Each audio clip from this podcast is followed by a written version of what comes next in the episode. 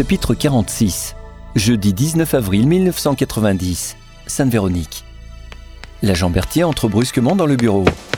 Lieutenant Il y a ici une femme qui dit avoir vu un homme en train de démonter la statue d'une petite chapelle à l'entrée du village.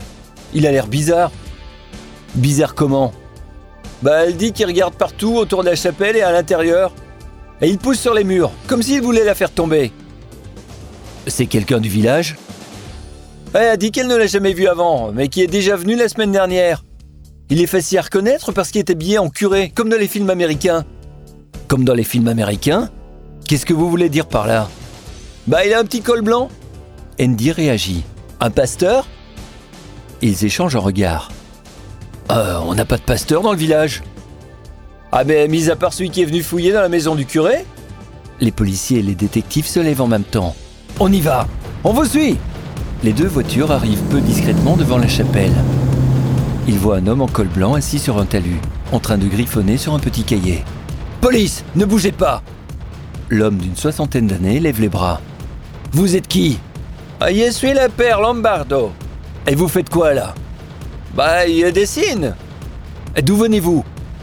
Je suis de Milano. Suivez-nous, on a quelques questions à vous poser.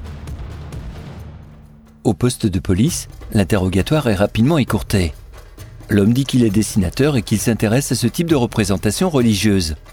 Les policiers n'ont rien trouvé sur lui et ils n'avaient aucune bonne raison de le retenir plus longtemps. Le commissaire décide de le relâcher en moins d'une demi-heure.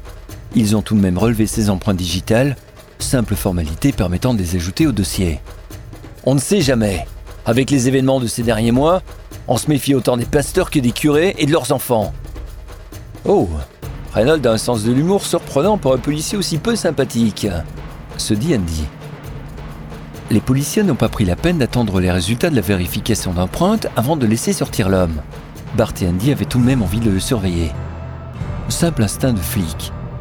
Ils avaient convenu de passer au commissariat avant la fin de la journée, afin de connaître la suite de l'histoire. On ne pique pas de détectives au plus profond de leur curiosité sans leur raconter la chute. Mais pour l'heure, il y avait plus intéressant à faire.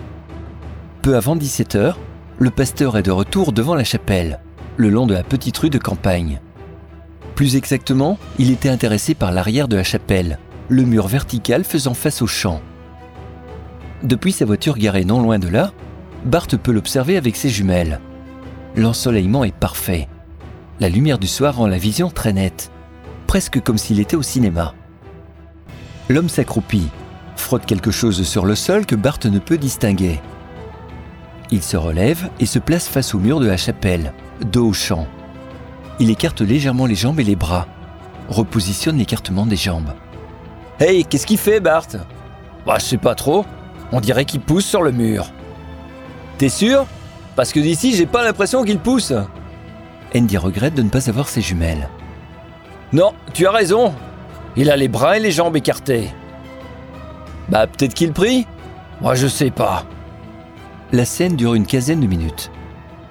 Bon, tant qu'il ne bouge pas, je repose ma vue. Bart pose un instant ses jumelles. Ouais, il se passe pas grand-chose, hein. Andy se frotte les yeux. Quelques secondes plus tard, l'homme disparaît. Où est-il, Bart? Hé, il est où Tu le vois? Le grand blond cherche partout avec ses jumelles, en scannant le paysage le plus finement possible.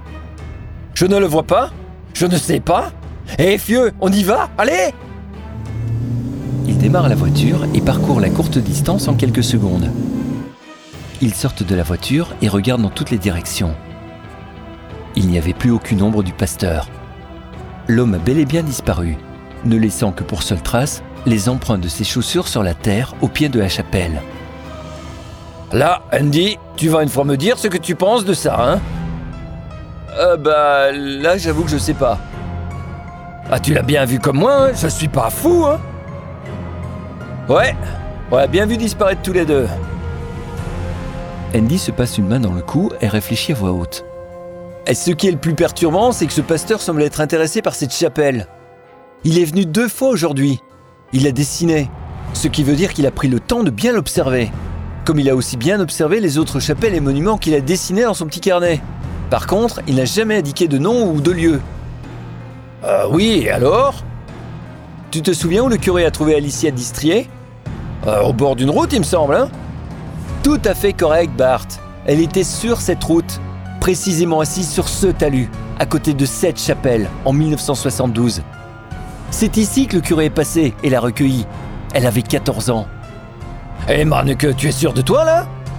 Bart roule de gros yeux et fait une moue d'incertitude. 100% sûr, c'est l'histoire qu'on a entendue plusieurs fois. C'est mes revenus quand j'ai vu le pasteur devant la chapelle tout à l'heure. Ok, c'est bizarre en effet, hein, toutes ces coïncidences. Mais où il est notre bonhomme? Ah bah voilà une question de plus à ajouter au mystère de cette affaire. D'ailleurs, en parlant de mystère, il y a plusieurs trucs qui clochent. On retourne au commissariat. Je suis curieux de savoir la suite. Bart plonge un bras dans la boîte à gants de sa voiture et en sort un kit de relevé d'empreintes. Mon beau-frère m'a ramené ça de Thaïlande le mois dernier. C'est l'occasion de l'essayer, hein, on verra ce que ça donne. Tu m'en as pas parlé?